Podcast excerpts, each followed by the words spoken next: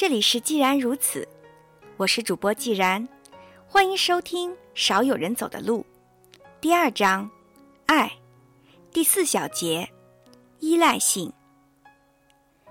还有一种最常见的对爱的误解，就是将依赖性当成真正的爱。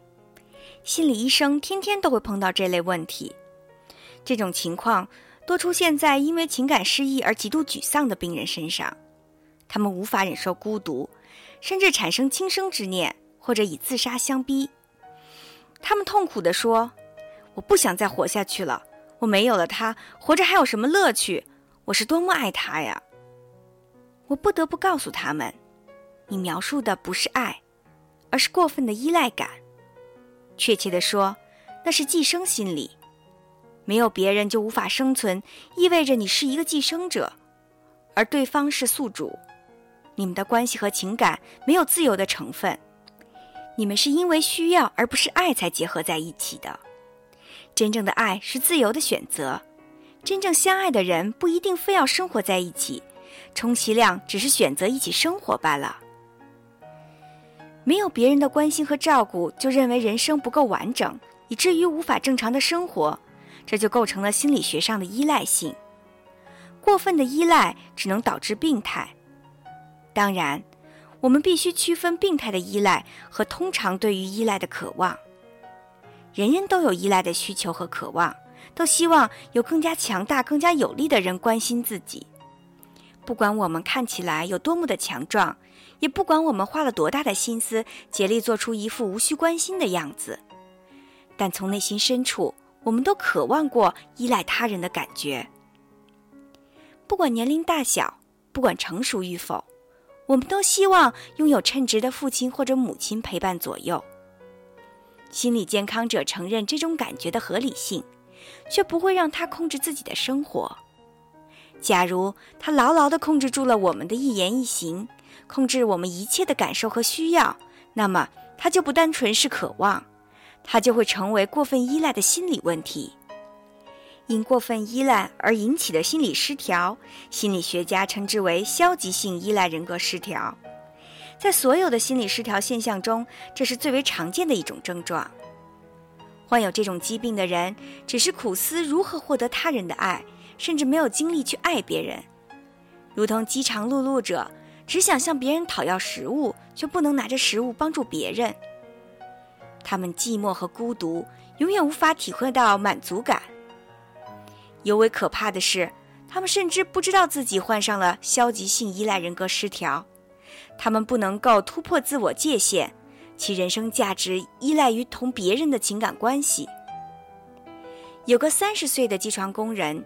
请求我给予帮助，因为就在三天前，妻子带着两个孩子离他而去。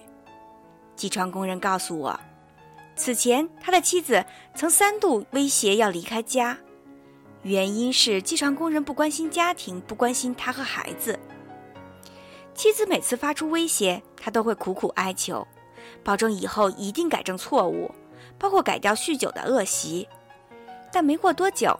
他又再次酗酒，对妻子和孩子的照顾仍然没有任何起色。妻子终于离他而去，他两天两夜没有合眼，以泪洗面，觉得人生失去了意义。他痛哭流涕地说：“没有家人，我一刻也活不下去。我真是太爱他们了。”那我就不明白了，你不是承认妻子的抱怨是事实吗？你不肯为他做任何事。想什么时候回家就什么时候回家，很少考虑他的需要。另外，你可以连续几个月都不和孩子说话，也不和他们玩耍。如此看来，你和家人没有感情。他们离开你，对你而言应该没有影响才对呀。可是你没有看出来吗？他说：“没有了妻子，没有了孩子，我就不知道自己是谁了呀。虽然我不关心他们。”可是我是那样的爱他们，没有他们，我就什么也不是了呀。当时他的心情沮丧到了极点，乃至失去了理智。我让他两天之后再来找我，当然，我从未想过他的心情可能在短时间之内得到改观。可是我再次见到他的时候，他居然一脸喜气。他刚刚走进我的办公室，就大声地说：“好了，一切都过去了，我的心情好极了。”我问道：“你的妻子和孩子回来了吗？”他喜滋滋地说：“没有，他们没有任何消息。不过，昨天到酒吧喝酒，我遇到了一个姑娘，她说她喜欢我，她的情形和我差不多。她刚刚和丈夫分了手，我们说好了今天晚上还要见面。我又是一个正常人了，我知道自己是谁，以后就不必再治疗了。”他的变化之快。就如同变魔术一样，这正是消极依赖性人格患者典型的特征。他们不在乎依赖的对象是谁，只要有人可以依赖，就心满意足。只要通过与别人的关系，让他们获得某种身份和角色，他们就会感到舒适。至于那是什么身份，对他们来说并不重要。他们的情感关系貌似热烈，实则脆弱。因为他们构建情感的目的，只是为了填补内心的空虚，甚至达到了来者不拒的地步。有一位女性患者，既年轻又漂亮，而且聪慧过人。从十七岁到二十一岁，她同数不清的男人有过暧昧的关系，尽管对方可能在各个方面都无法与她相提并论。她走马灯似的换男人，那些男人进入了她的视线，又从视线中消失。她的空虚感过于强烈，甚至没有耐心去等得适合的男人出现，也没有花时间去了解男人，并且与对方培养感情等等。一个男人刚从身边走开，几乎过不了一天的时间，他就会与最新认识的男人打得火热，毫不在乎对方具有什么样的性格和人品。他甚至当着我的面对认识的男人赞不绝口。我知道他没有正当的职业，而且经常酗酒。可是他很有才华呀，我觉得他关心我，他就是我想要的，是那种适合我的男人。事实上，他的选择仍旧是失败的，不止因为他选择的人本来就有问题，问题在于，不管和哪个男人交往，他都过于依恋对方，爬藤一样的把对方越缠越紧。他逼迫对方向他表白感情，与对方寸步不离。他告诉对方：“我非常爱你，所以一刻都不能离开你。”他的束缚让男人透不过气，他们经常争吵，感情也在争吵中结束了。到了第二天，这种恶性的循环再度开始。经过了三年的治疗，女病人的情形才有所好转。她终于重视了自己的能力，了解到强烈的空虚感和真正爱的区别。长期以来，她饱受寂寞空虚的驱使，有了感情就紧抓住不放。这只能使情感更快地走向毁灭。学会自我约束，及时调整心态，使她更有机会发挥特长，从事更有价值的事业，最终走出病态性依赖的阴影。在依赖前冠以消极性的字样，是因为患者只在乎别人能为他们做什么，却从来不考虑自己能为对方付出多少。有一次，我接待五位患有消极性依赖心理的患者。为他们进行团体治疗，我让他们表白五年后希望达到的目标，几乎人人都表示：“我希望找到关心自己的伴侣，并同他结婚。”没有人提到挑战性的工作，创造出满意的艺术作品，积极为社区服务，刻骨铭心地爱上某个人并生儿育女。在他们的白日梦里，没有努力进步的字眼，只想不费力气地得到爱和照顾。我告诉他们，仅仅把得到别人的爱当成最高的目标，你就不可能获得成功。想让别人真正爱你，恐怕只有让自己成为值得爱的人。满脑袋想着只是消极的接受别人的爱，就不可能成为值得爱的人。当然，消极性依赖患者未必永远自私自利，但其动机。无非是想牢牢地抓住某个人，获得需要的关心和照顾。假如无法达到目的，他们就不会为别人做任何事情。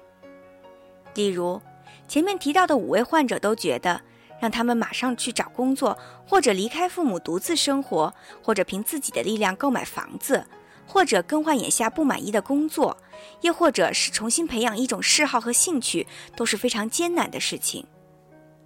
在婚姻关系中，夫妻间应当有分工，比如，丈夫负责出外赚钱，修剪草坪、修理家具；妻子负责下厨、整理房间、照顾孩子。情感健全的配偶可以适当的更换彼此的角色，男人偶尔做做饭、陪孩子玩耍、打扫房间，这些对于妻子而言是一份非常好的礼物。此外，也可以考虑为对方做一些兼职的工作。比如，在丈夫生日那天，妻子主动替他修剪草坪，适当的进行角色互换，就像是进行有趣的游戏，可以给生活增添更多的情趣，更可以减少对对方的依赖性。它可以训练我们在失去伴侣支持的情况下，仍然可以正常的生活，而不是突然失去了主张，不知所措。